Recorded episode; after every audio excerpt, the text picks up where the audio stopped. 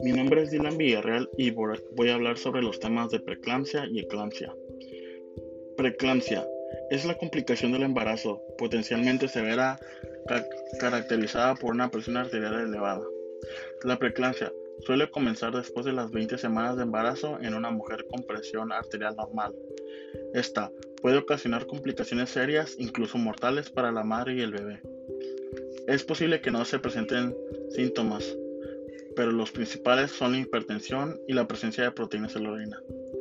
También puede haber hinchazón en las piernas y retención de líquidos, aunque puede resultar difícil distinguir estos síntomas de los de un embarazo normal.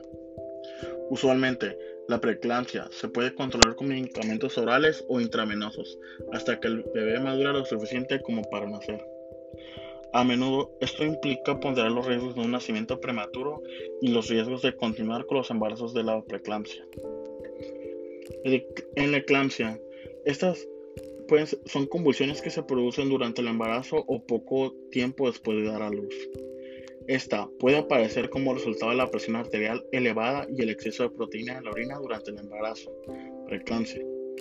Los síntomas que señalan un mayor riesgo de eclampsia incluye dolor en la parte superior derecha del abdomen, dolor de cabeza intenso y cambios en la visión y los estados mentales. Los medicamentos permiten tratar y prevenir las convulsiones, además de reducir la hipertensión.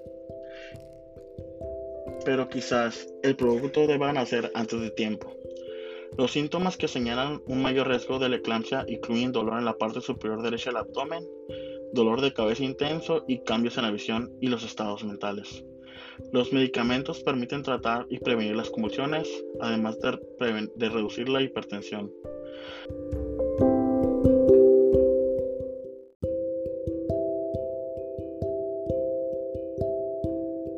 Para recapitular, la preeclampsia es la hipertensión de reciente comienzo o el empeoramiento de una hipertensión preexistente con proteinuria después de las 20 semanas de gestación.